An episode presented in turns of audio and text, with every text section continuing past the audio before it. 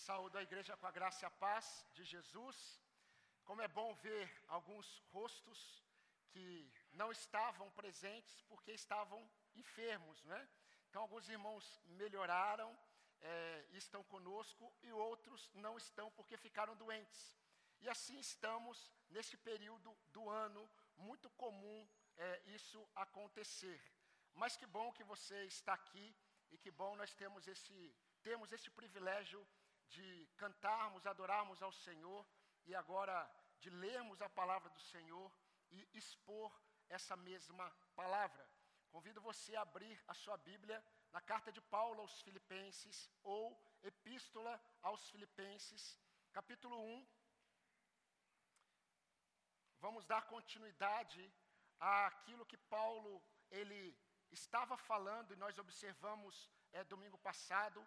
Hoje nós vamos continuar um pensamento de Paulo que ele está expondo ao escrever essa carta de sua prisão em Roma. Lembrando que Paulo, ele deste lugar, ele escreve outras cartas. Deste lugar, desta prisão romana, ele também escreve uma carta aos filipenses.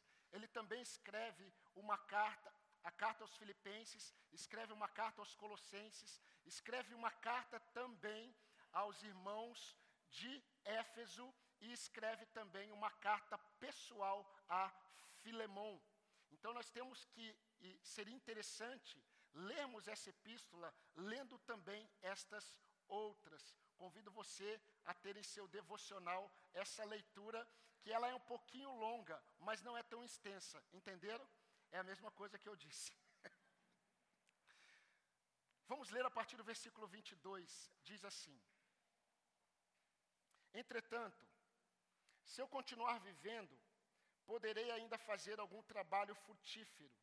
Assim não sei o que devo escolher. Estou cercado por, pelos dois lados, tendo o desejo de partir e estar com Cristo, o que é incomparavelmente melhor mas por causa de vocês, é mais necessário que eu continue a viver. E convencido disto, eu estou certo de que ficarei e permanecerei com todos vocês, para que progridam e tenham alegria na fé. Desse modo, vocês terão mais motivo para se gloriarem em Cristo Jesus por minha causa, pela minha presença de novo no meio de vocês. Amém, irmãos? Se nós estivermos atentos, queridos, nós vamos perceber que em algumas coisas, alguns eventos cotidianos, algumas situações que nós experimentamos é, no nosso dia a dia, nos remetem a alguns princípios eternos da palavra de Deus. Por exemplo, nesse período do ano, em alguns dias, aqueles que se levantam bem cedo, eles se deparam em alguns lugares com muita neblina. E eu não sei se você percebeu o que é, a neblina nos ensina. Existe uma verdade que não muda na neblina. Há uma certeza na neblina. A certeza é que a neblina, ela logo se dissipa. Não existe neblina que não irá se dissipar. Essa é uma verdade eterna da palavra de Deus. E nós nos lembramos, por exemplo, daquilo que a palavra de Deus diz, e Tiago escreveu: que é a vossa vida? Sois apenas como neblina que aparece por instante e logo se dissipa. Se Deus diz que a neblina aparece e se dissipa, nós podemos acreditar que isso é verdade. Normalmente, nós temos a sensação de que o tempo ele está voando. Quem aqui já falou isso é, em algum momento dessa semana. Principalmente se você tem um dia cheio ou uma semana também cheia de atividades. Costumamos dizer, a nossa semana voou, o meu dia voou. Eu falei isso semana passada, não é? Só que isso também nos remete à palavra de Deus. Moisés ele escreveu sobre isso no Salmo 90. E veja o que é, Moisés disse: porque tudo passa rapidamente e nós voamos. Não é o tempo que voa, somos nós, é a nossa vida. Ela é muito passageira. É isso que Moisés quis dizer. Queridos, como seres finitos que nós somos, como seres que são passageiros, nós precisamos nos atentar, porque facilmente nós somos levados a cometer um erro muito sério, que aqueles que andam com Deus, eles não podem cometer. Quando nós vivemos a nossa vida, nós somos chamados por Deus a remirmos o nosso tempo, a aproveitarmos todas as oportunidades para compreendermos a vontade do Senhor. A vontade do Senhor, ela não está oculta. Nós não precisamos descobrir a vontade do Senhor, porque ela nunca esteve oculta, ela está lá. A Bíblia fala que nós precisamos conhecer e compreender a Sua vontade. Para isso, precisamos viver como sábios, remindo o tempo, aproveitando todas as oportunidades para descobrirmos qual é a vontade do Senhor. Na verdade, não é descobrirmos, para compreendermos a vontade do Senhor. Isso que eu acabei de dizer, Paulo escreveu desta prisão também, porque ele escreveu aos Efésios, capítulo 5, de 17 é, em diante, de 15 a 17. Jesus, ele em forma de parábola, ele falou sobre um homem. E este homem, ele tinha uma prática. A prática dele era ajuntar e ajuntar coisas. E esse homem ele disse o seguinte para si mesmo, e eu quero ler na íntegra: Minha alma, tens em depósito muitos bens para muitos anos. Descansa, come, bebe e regala-te.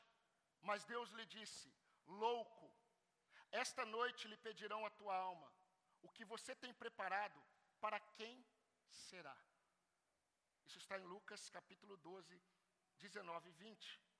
Meus queridos, tanto Paulo quanto os demais apóstolos de Jesus, eles aprenderam a viver na perspectiva da vida de um servo de Cristo. E um servo de Cristo, ele caminha neste mundo entendendo que ele é um peregrino, ele é um forasteiro, ele tem um propósito, ele entende que há um lugar que não é este, que ele está caminhando para lá. E os olhos dele precisa estar, ou os olhos precisam estar exatamente neste lugar de descanso. O autor de Hebreus diz que ainda nos resta um descanso sabático, que está preparado para nós. O servo de Cristo não pode viver nesse mundo como se não entendesse que ele é um peregrino neste mundo, um forasteiro em terra estranha.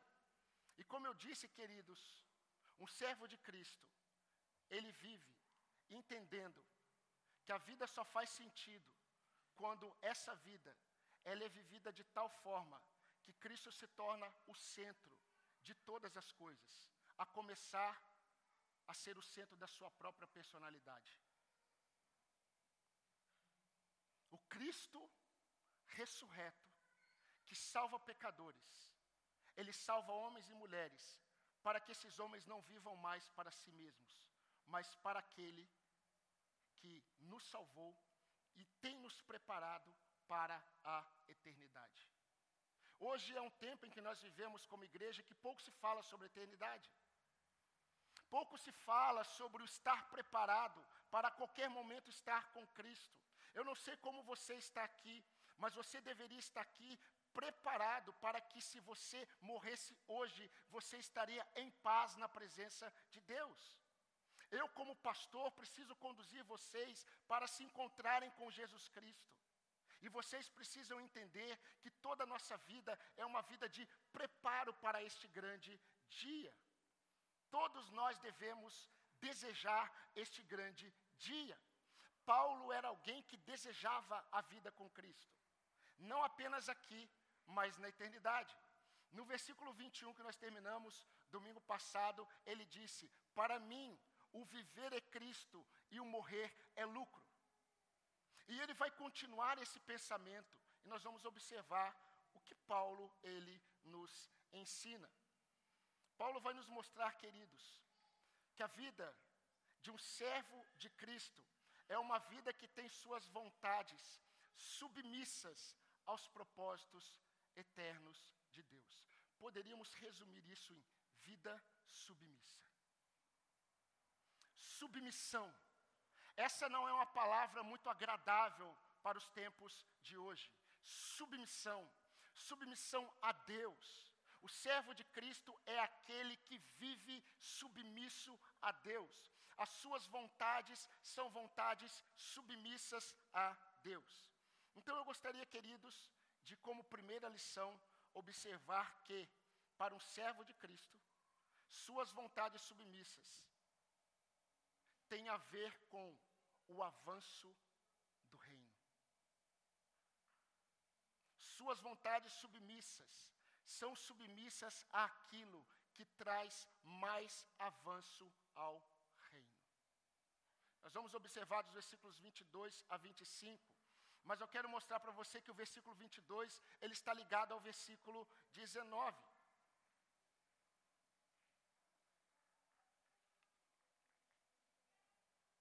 Ou seja, Paulo acredita que pelas intercessões dos irmãos, Paulo acredita que pela bondade e graça do Espírito de Cristo Jesus, ele seria liberto dessa prisão.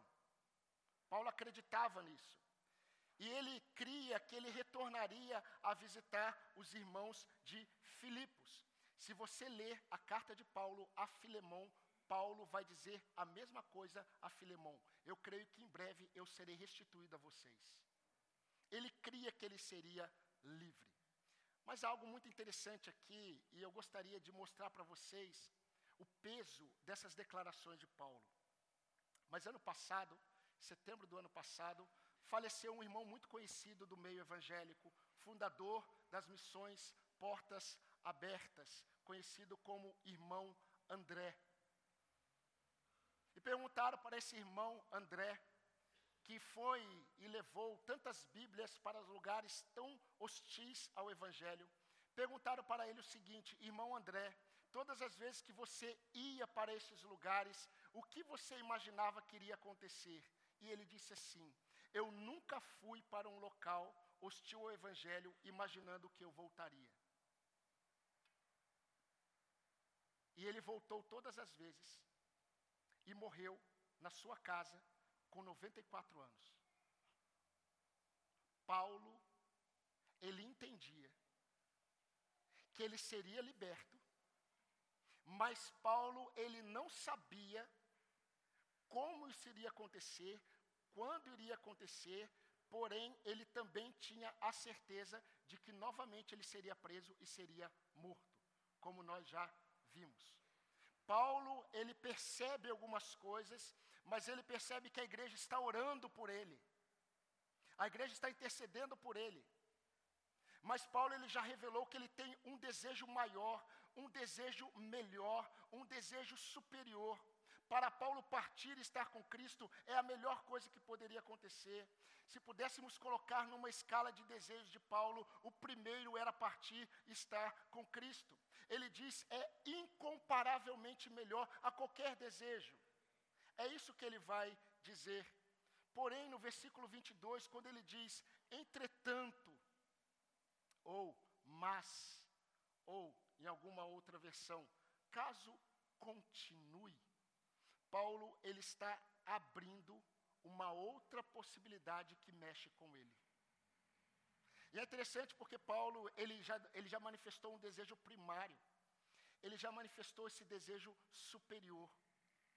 Mas quando a gente percebe no versículo 22, ele diz assim: entretanto, entretanto, eu percebo que tem uma outra realidade, que agora eu já não sei mais o que escolher. No versículo 23 ele diz assim: preste atenção na sua versão. Eu estou cercado pelos dois lados. A ideia aqui é que Paulo tem dois muros espremendo ele. Ele diz assim: Eu estou cercado pelos dois lados. Eu tenho desejo de partir e estar com Cristo. Isso é incomparavelmente melhor. Versículo 24 e 25. Mas, por causa de vocês, é mais necessário que eu continue a viver. E convencido disto, estou certo de que ficarei e permanecerei com todos vocês para que progridam e tenham alegria na fé. Ou seja, deixa eu deixar mais claro isso para você. Paulo ele está pensando o seguinte: se eu permanecer vivo, se o fato de eu permanecer vivo irá trazer mais benefícios ao reino, eu já não sei mais o que escolher.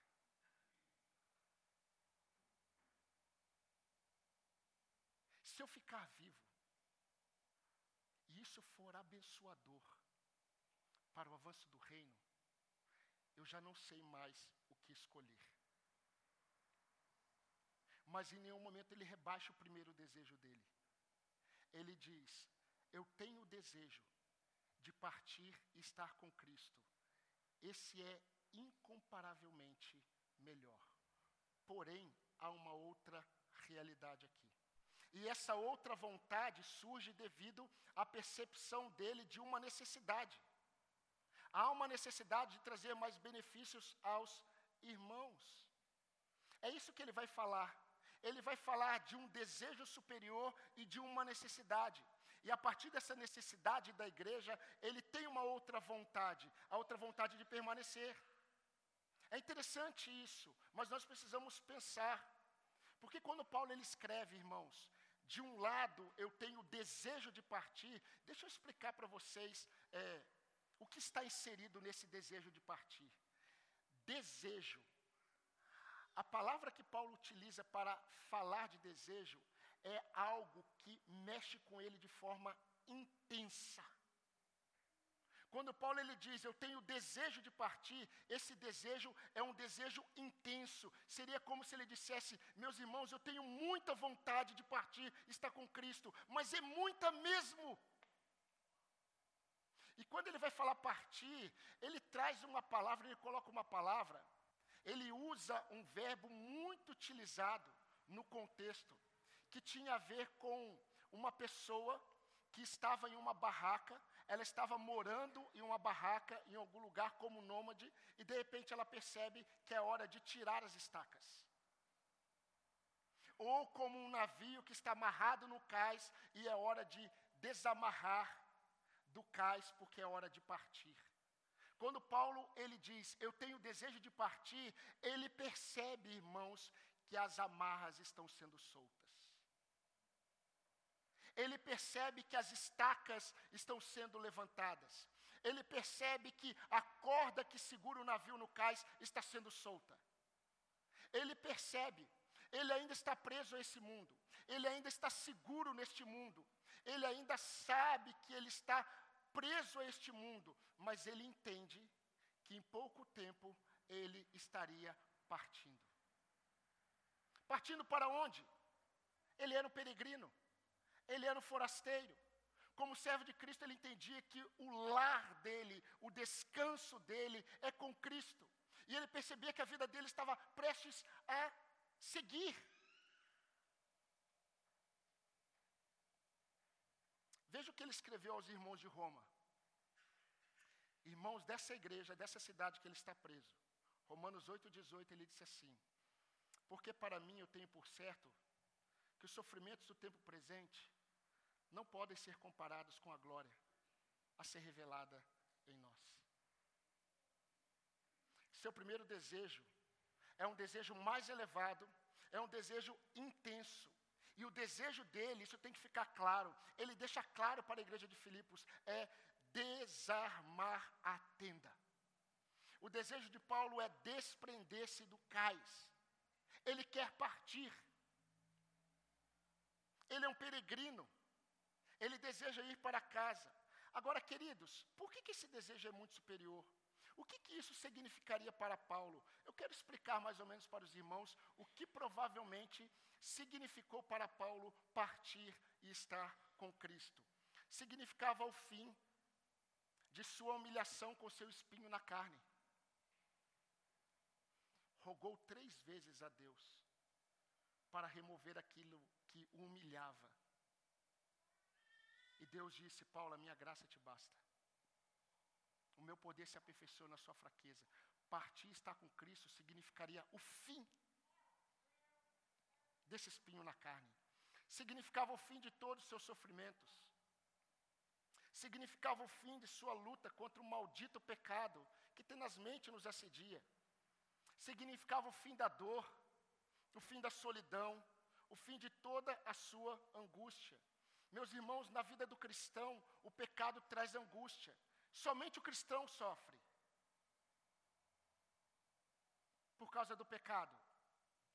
O pecado na vida de um crente produz tristeza, produz angústia, mas as promessas de Cristo trazem o refrigério para a nossa alma.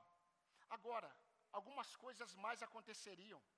Todas as promessas que nós cantamos aqui, as promessas superiores, iriam ser é, é, manifestadas a Paulo. Ele veria Jesus face a face. Ele ouviria a voz de Jesus. Eu não sei você, mas eu anseio muito em ouvir a voz de Jesus. Ele estaria com os irmãos amados. E eu fico imaginando Paulo desejando se encontrar com Estevão.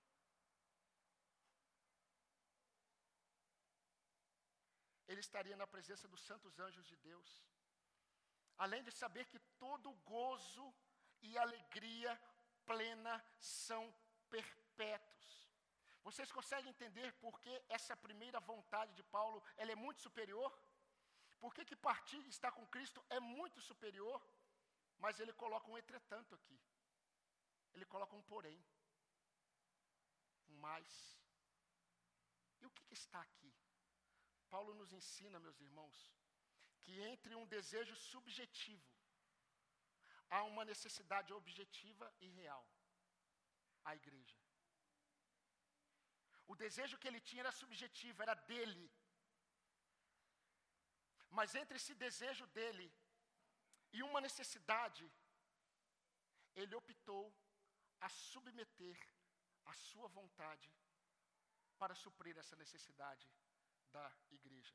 Seria como Paulo dissesse assim: Irmãos, mesmo que eu tenha que continuar a ser humilhado pelo meu espinho na carne, mesmo que eu tenha que continuar reduzindo o meu corpo à escravidão, mesmo que eu tenha que lidar com tantas oposições, prisões, açoites, mesmo que eu sofra pelo jugo do imperador, se eu ainda posso ser usado por Deus para ajudar vocês a crescerem em Cristo e a se alegrarem nele, eu permanecerei e ficarei.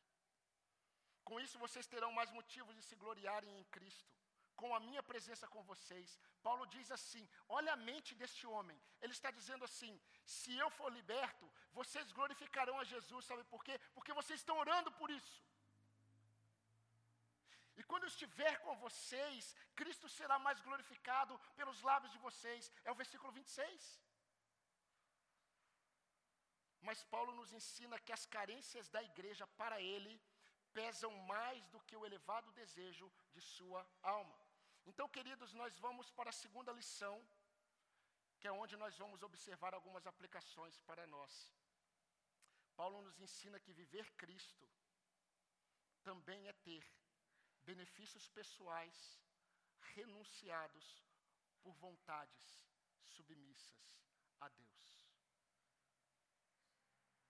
Aquele que vive Cristo, ele renuncia benefícios pessoais por desejar submeter as suas vontades a Deus.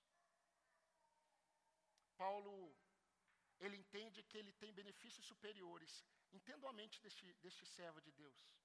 Ele tem benefícios superiores em Cristo, com Cristo, na eternidade com Cristo. Mas ele se depara com uma necessidade, uma necessidade da igreja ele entende que se ele permanecer vivo, ele ainda pode ser muito usado por Deus para abençoar a igreja. Mas entenda o que ele está pensando. Paulo ele tem a, a, mente de alguém que é forjado por Cristo. Paulo ele está pensando da seguinte forma: ir para o céu, estar com Cristo é incomparavelmente melhor, mas são bênçãos para mim. Somente. Permanecer mesmo que eu sofra por mais um tempo, permanecer trará benefícios que são compartilhados por muitos irmãos, pela igreja do Senhor. Então a questão aqui é um pouco diferente do que nós já aprendemos no versículo 10. No versículo 10, nós aprendemos que Deus deseja que a gente cresça no conhecimento, para que a gente tenha discernimento, para escolhermos entre as coisas boas das coisas excelentes. Vocês estão lembrados? Quando nós estamos diante de uma situação e nós temos diante de nós algo que é excelente e algo que é bom, o Senhor já nos ensinou que pelo conhecimento dele nós devemos escolher as coisas excelentes. Agora entenda o que Paulo está fazendo. Ele está trocando a excelência por algo que é bom. Ele está abrindo mão de ter muitos benefícios, porque ele não está desejoso de experimentar nesse momento benefícios sozinhos. Ele entende que se ele se submeter à vontade de Deus, mesmo sofrendo ainda neste mundo mais um pouco, ele iria abençoar muitos irmãos, bênçãos compartilhadas. Então o pensamento dele é: partir estar com Cristo é incomparavelmente melhor, mas é um benefício só para mim. Permanecer e ser usado por Deus para a edificação da igreja são benefícios compartilhados. E sabe o que, que eu vou desejar, irmãos? Ficar. Eu desejo ficar. Eu desejo ficar, eu tenho certeza que eu ficarei. Mais um pouco, mais eu ficarei. Queridos, Paulo acreditava que as igrejas ainda tinham falhas a serem corrigidas. Paulo acreditava e ele via que os irmãos tinham fraquezas expostas, que a igreja possuía perigos reais assolando suas vidas. Paulo sabe que ele pode ser mais útil ficando, estando entre os irmãos. Ele está disposto a pagar ainda mais um preço, quando ele poderia descansar. Ele poderia dizer: Senhor, leva-me, Senhor, eu não aguento mais. Senhor, eu já sofri o suficiente. Senhor, eu já paguei o preço e pagou. Paulo, nós sabemos que Paulo aquele não é alguém novo, do tipo 50 anos. Te abençoei, né, irmão? Quando ele escreve a Filemão, ele diz assim: Paulo, o velho.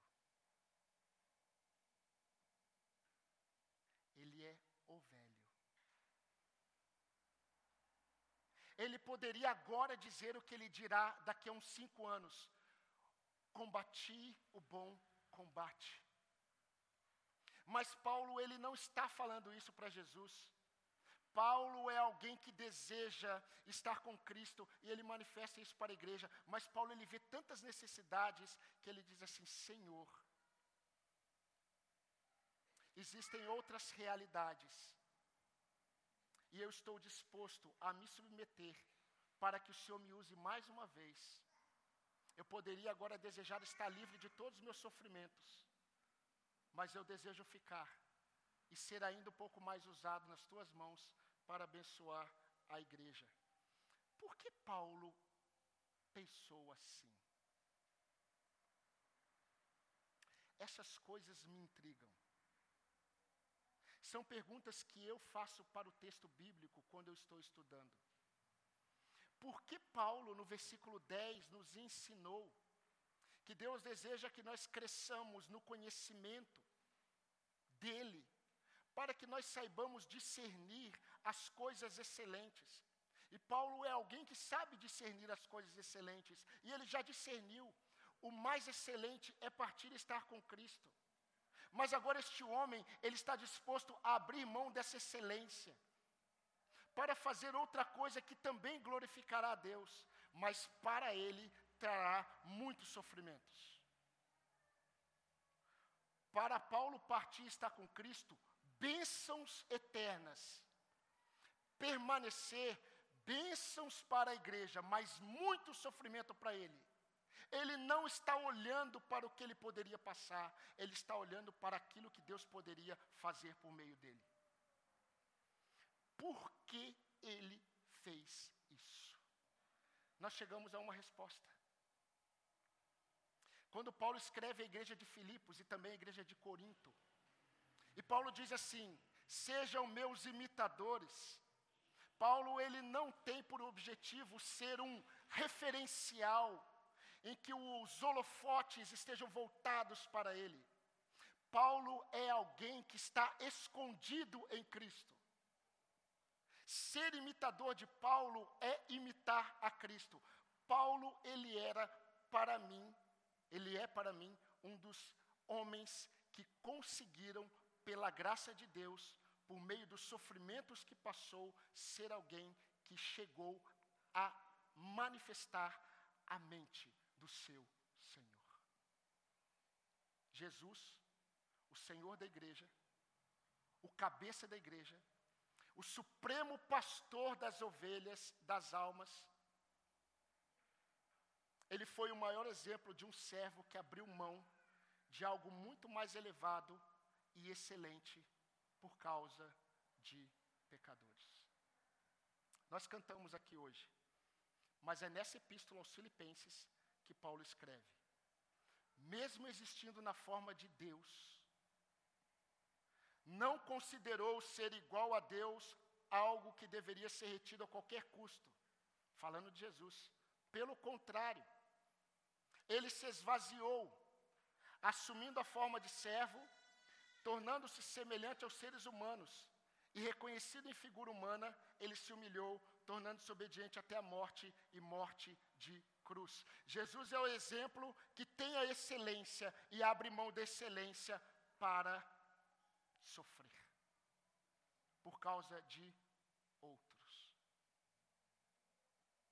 Jesus disse: Eu não vim para ser servido, mas para servir e dar a minha vida em resgate de muitos. Digamos mais uma vez, não todos, muitos.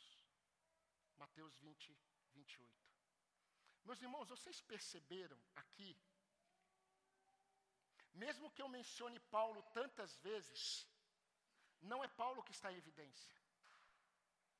Mesmo que eu mencione a mente de Paulo tantas vezes, não é Paulo que está em evidência. Paulo está mostrando que a sua vida não tem um fim em si mesmo. Ele está mostrando que as suas vontades pessoais, os seus desejos estão submissos a Deus. Eu já compartilhei aqui com os irmãos como é a realidade de um furacão. Graças a Deus, o Brasil nunca experimentou a realidade, essa realidade que é muito comum em outros países. Mas normalmente, aqueles que experimentam este evento natural, eles se deparam com ventos muito, muito fortes, tempestades, é, chuva muito forte, granizo, e não dá para sair de casa. Você tem que procurar abrigos. Inundações acontecem, mas de repente tudo fica claro. O céu fica limpo, o sol aparece. As pessoas nesses países, nesse momento, começam a sair das ruas. Elas saem, elas começam a filmar, mas elas não ficam muito tempo. Sabe por quê? Porque elas sabem que elas estão exatamente no olho do furacão. O olho do furacão é aberto. Você vislumbra tudo. Você vislumbra o céu aberto. Mas o que está ao redor do furacão é o que produz destruição. Então as pessoas logo elas entram, e é interessante. Algumas dizem assim: já deu tempo, vai começar de novo. E elas entram e a tormenta começa tudo novamente. Paulo é alguém que vislumbra os céus abertos depois de uma tormenta muito forte em sua vida.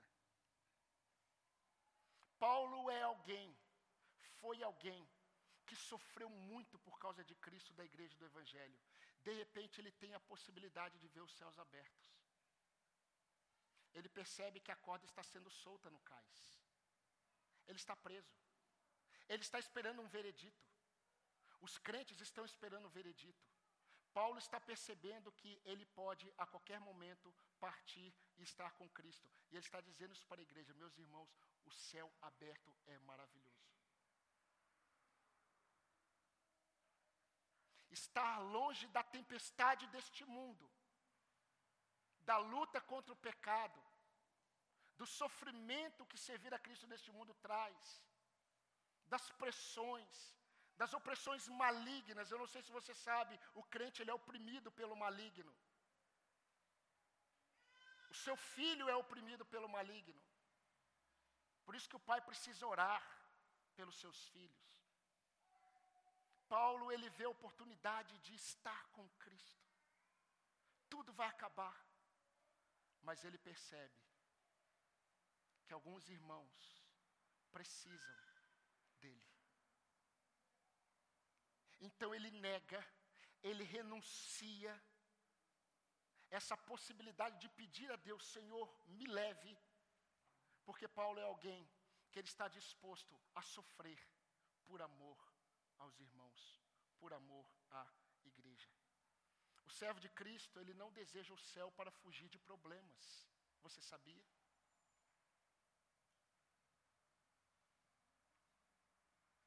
Servo de Cristo não tira sua própria vida. Porque ele não aguenta mais lidar com os problemas. O servo de Cristo, ele é alguém que entende que muitas vezes o melhor não é ser removido da tempestade. O melhor é se submeter a Deus na tempestade e ser usado por Ele mais um pouco na vida de outras pessoas. Assim como Jesus, Paulo está disposto a abrir mão de glórias e bênçãos para Ele, para servir aos irmãos, mesmo que as lutas se intensifiquem. E eu gostaria de aplicar um pouco essas lições. Meus irmãos, com certeza, é, nos dias de hoje, essa expressão vontades submissas contrapõe o pensamento humanista que prega que vontades pessoais existem para serem supridas.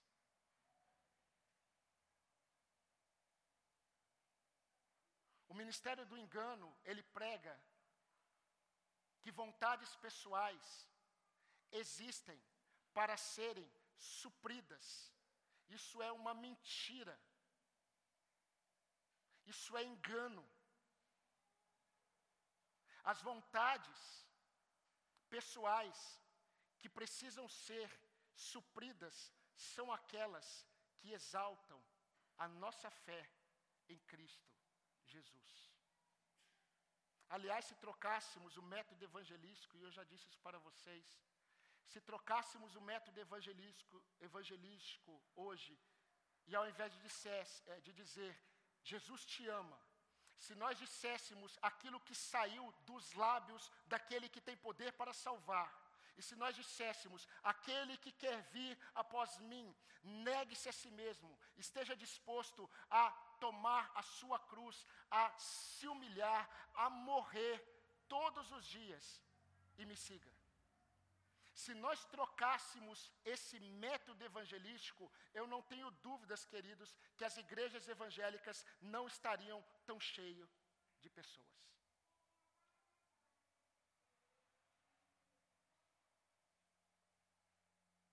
Submeter minhas vontades pessoais a Deus, vontades que trarão mais glórias e benefícios a Deus e aos outros, do que glórias para mim mesmo. Isso não é natural. Isso não é natural, querido.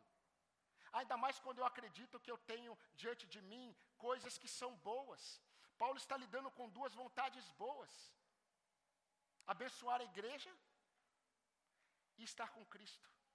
Uma é excelente, outra é boa. Ele poderia facilmente não ter problema com isso. Mas Paulo ele entende o que está acontecendo aqui. Paulo está tendo o mesmo sentimento que é, Jesus Cristo teve. E ele vai escrever no capítulo 2 que deve também haver na igreja. E eu vou ler logo mais.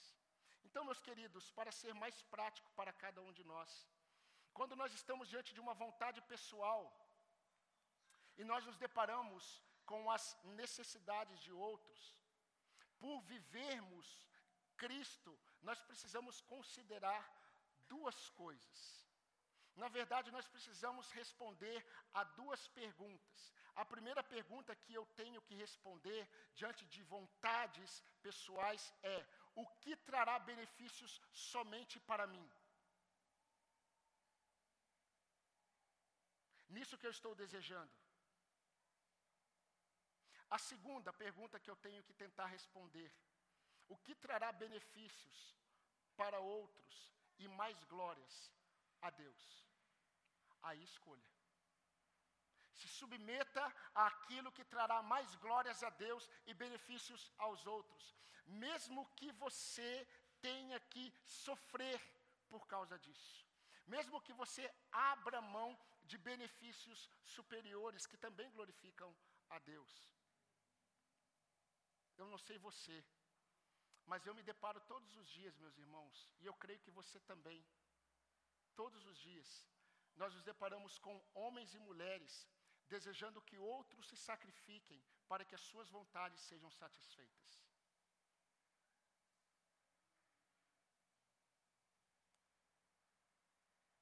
interessante porque são vontades que não têm a ver com o reino de Deus.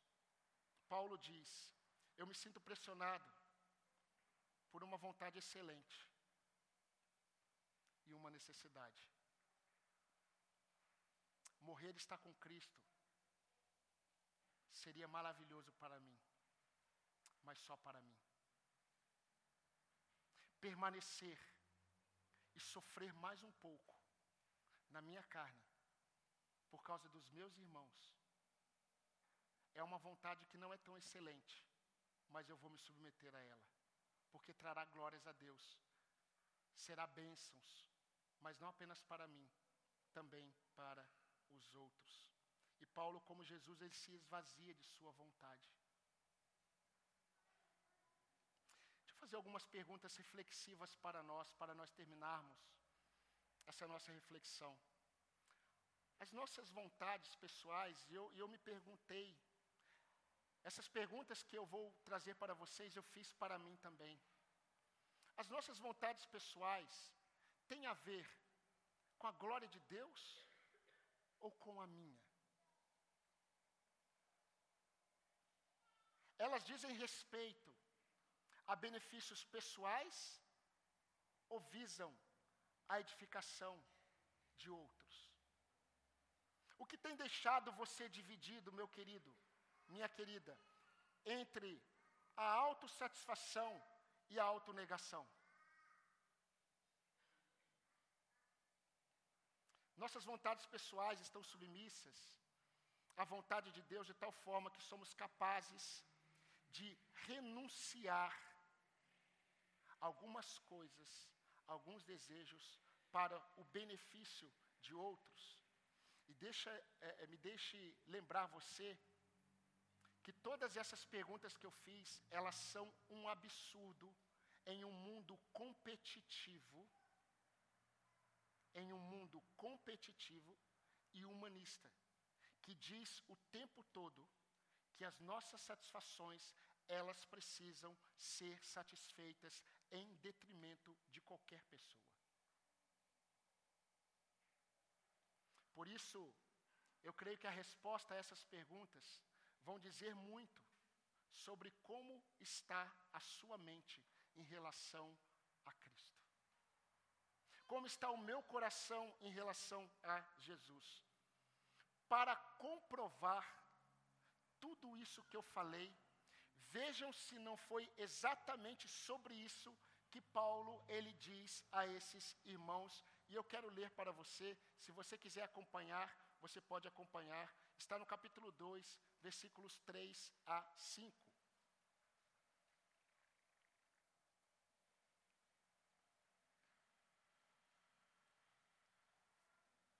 Não façam nada por interesse pessoal ou vaidade mas por humildade. Cada um considerando os outros superiores a si mesmo. não tendo em vista somente os seus próprios interesses, mas também os dos outros. Tenham entre vocês o mesmo modo de pensar de Cristo Jesus. E aí ele começa a explicar como Cristo se esvaziou de sua glória.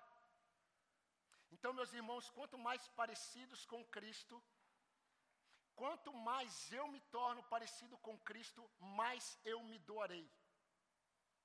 Mais eu me doarei em benefício da fé de outros. Porque isso sempre trará, com certeza, mais glórias a Deus.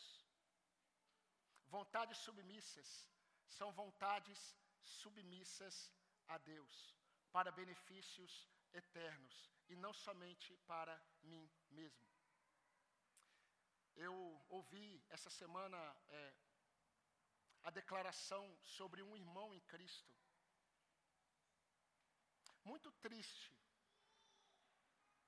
Muito triste porque é a realidade de muitos, e eu falei isso domingo passado. Esse irmão, quando foi perguntado por outro irmão, onde você está congregando? E esse irmão disse: Eu não congrego há mais de três anos, e não me faz falta nenhuma. Eu li para os irmãos domingo passado o que o autor de Hebreus disse para os crentes hebreus. Estimulem uns aos outros, exortem uns aos outros ao amor. Porque muitos eles têm o costume de não congregar, eles deixam de congregar. Vocês devem exortar uns aos outros quanto mais o dia se aproxima.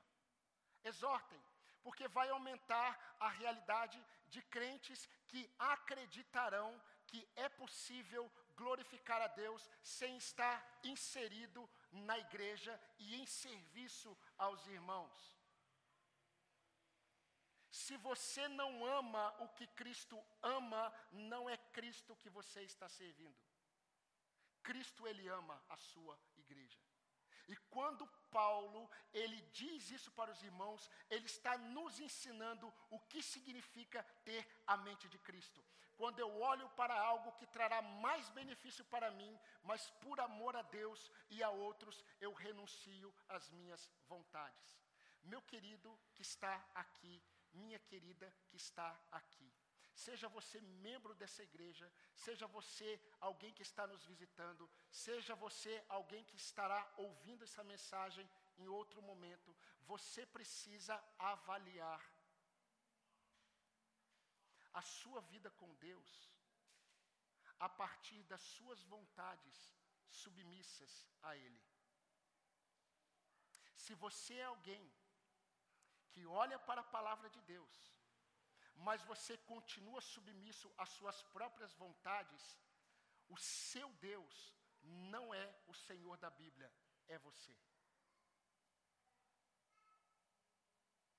E com muito temor eu digo a você: se você continuar neste caminho e não se arrepender, e se você não voltar, e se você não se prostrar diante de Cristo, reconhecendo Cristo como seu Senhor, o seu caminho está evidenciando que você nunca esteve nele. E o seu fim é o inferno.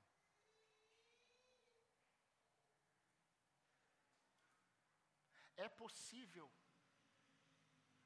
a partir daquilo que você está ouvindo hoje, se render à voz do Senhor e se submeter à vontade do Senhor. Porque diferente de Paulo, as suas escolhas, elas não são nem boas nem excelentes. Elas são ruins. Porque não conduzem você a glorificar a Deus, mas conduz você a glorificar o seu próprio entendimento, que não muda, porque você sabe o melhor para você. Pelo amor de Deus, literalmente, em Cristo Jesus, você pode, a partir disso que você tem ouvido, se render a Jesus e amar a Ele e a sua igreja. E se você é alguém, querido irmão, que já tem Cristo como seu Salvador, eu quero incentivar você a buscar todos os dias, na dependência de Deus, ter a sua vontade ou as suas vontades submissas à vontade de Deus, mesmo que você tenha que pagar o preço. Porque quando você paga o preço, por estar submisso à vontade de Deus, Cristo é glorificado, a sua, a sua alma se enche de satisfação e os benefícios do Senhor virão sobre a sua vida. Não há nada melhor para a igreja de Cristo do que servos de Cristo submissos à sua vontade. Quero terminar com o versículo 25.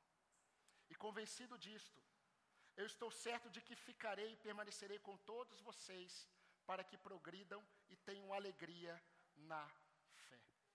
Que o Senhor nos ajude a submetermos nossos desejos a Ele e a nos entregarmos aquilo que Ele já declarou que é o melhor para nós. Amém, irmãos?